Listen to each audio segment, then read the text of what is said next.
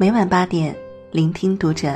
大家好，欢迎收听读者，我是彤彤。今天为您分享的文章是来自眼眼精读的。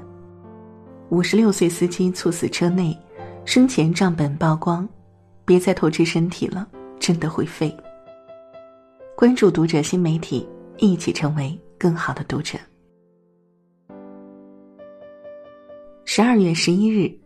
南京一网约车司机载客途中，突然把车辆停在了路边。乘客发现不对后下车报警，但已经为时太晚。据《现代快报》的报道，司机刘师傅的家人整理遗物时，发现了他的一本账本刘师傅在账本上记录了自己每天的收支，每月还会做月中统计。账本截止日期是十二月十日，他出事的前一天。翻开这本账本，人们才发现，刘师傅七月二日租车后办完各项手续就开始上岗。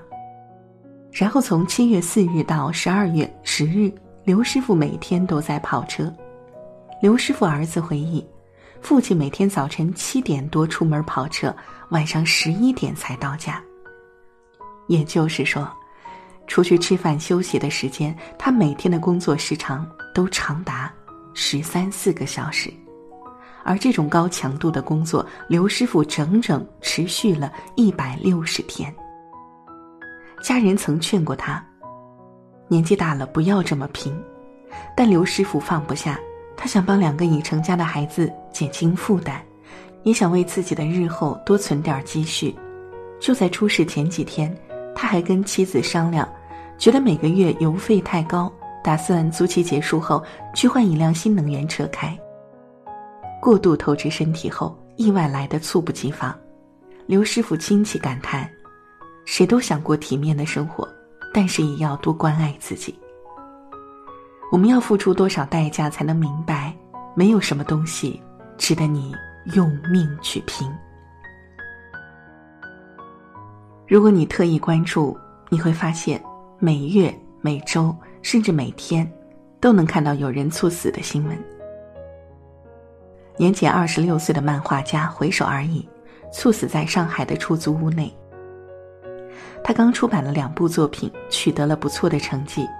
拿到作品版权费时，他还跟朋友说：“最近这一年太累了，没日没夜的构思、画画、改稿，光是结局就被平台磨了七八遍，身心俱疲。”这次要好好休整半年，但他只休息了一周左右，就再度投入工作。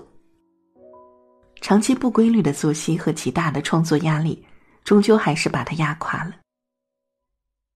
三十六岁的华为工程师在肯尼亚过劳而死，从二零一七年开始到二零一八年十月，他已经整整二十二个月没有休假过。他还有三十三天的年假没有休，出事前两天还在通宵工作，拼命工作，想给家人更好的生活。却没想到，有一天倒下后就再也没起来，留下悲痛欲绝的妻子和两个年幼的孩子。类似的悲剧还有很多。三十六岁玉泥坊董事长吴立军，因长期辛劳。突发脑部静脉血栓去世。二十六岁的医生加班猝死，他的朋友圈里写着：“黑加白加黑，下班了，活着真好。”二十四岁的奥美员工李渊，加班一个月后，在办公室突发心脏病去世。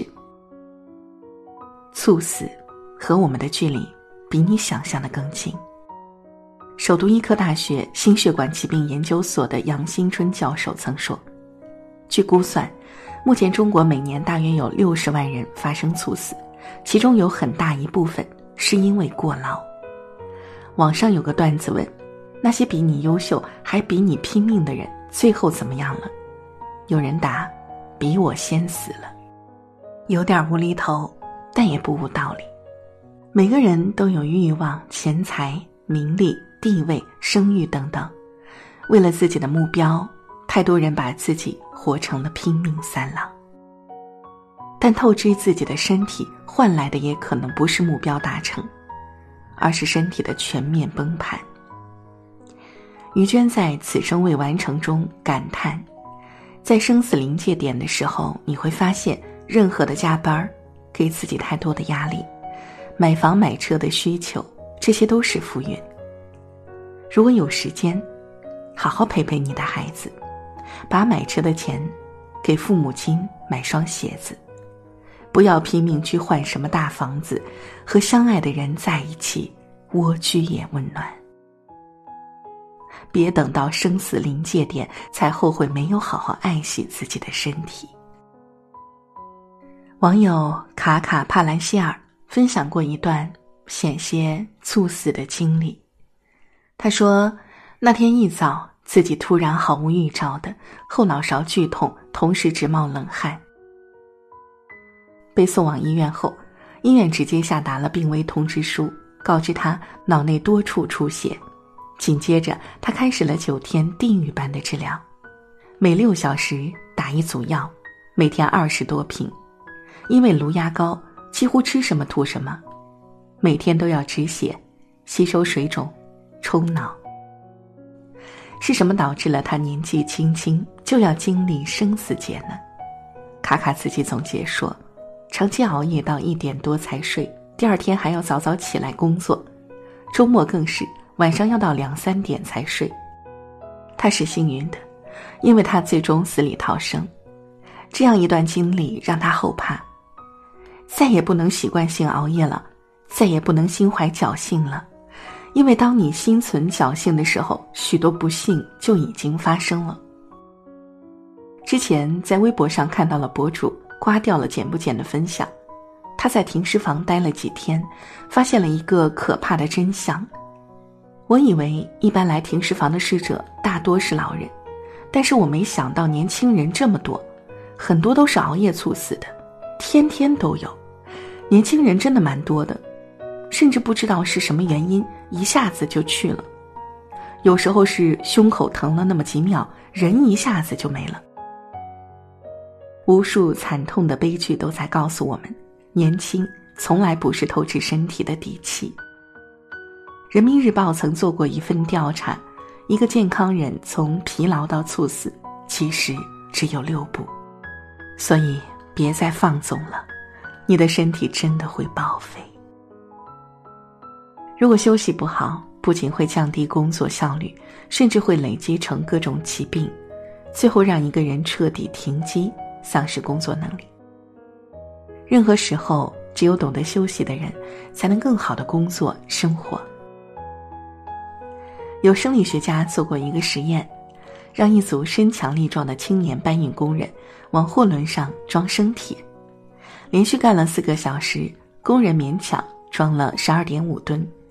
一天后，让同样的人每干二十六分钟就休息四分钟，同样的四个小时，工人最后装了四十七吨，效率提高了二点七倍多。磨刀不误砍柴工的道理大家都知道，却很少人真正领悟并做到。大多数人还在犯着叔本华所说的错。人类所能犯的最大错误，就是拿健康来换取其他身外之物。去年有一个公益广告：“健康本该如此”，非常扎心。你敷着最贵的面膜，熬着最长的夜。凌晨仍在办公室熬夜加班的你，在朋友圈处理一张闲置的年卡。凌晨三点，你转发了遥远城市有人猝死的新闻，再给自己定了五个起床闹钟。你常常自嘲连体检的钱都没有，却不知道 ICU 病房可以迅速榨干整个家庭的积蓄。你发现疾病离自己并没有那么远。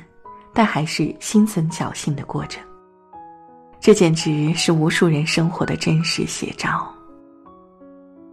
多少人看到猝死的新闻，内心一紧，却又很快放松，继续如常；有人习惯性熬夜，没事儿也舍不得放下手机；有人工作很忙，没时间休息，总想着等忙完这阵儿再好好休息；有人超负荷劳累，想暂停。却又舍不得这个，放不下那个。我们总觉得生活来日方长，后面还有很多日子可以慢慢休息，却忘了，透支健康的代价可能是再没有来日。冯唐曾说：“实在放不下的时候，去趟重症病房或者墓地，你容易明白，你已经得到太多，再要就是贪婪。人生走到最后，没有什么比健康更重要。也许你在期待成功，但我更想祝你健康。”这就是今天为您分享的文章了。无论工作多忙，记得找个时候放松一下自己。喜欢我们的分享，欢迎在文末给我们留言。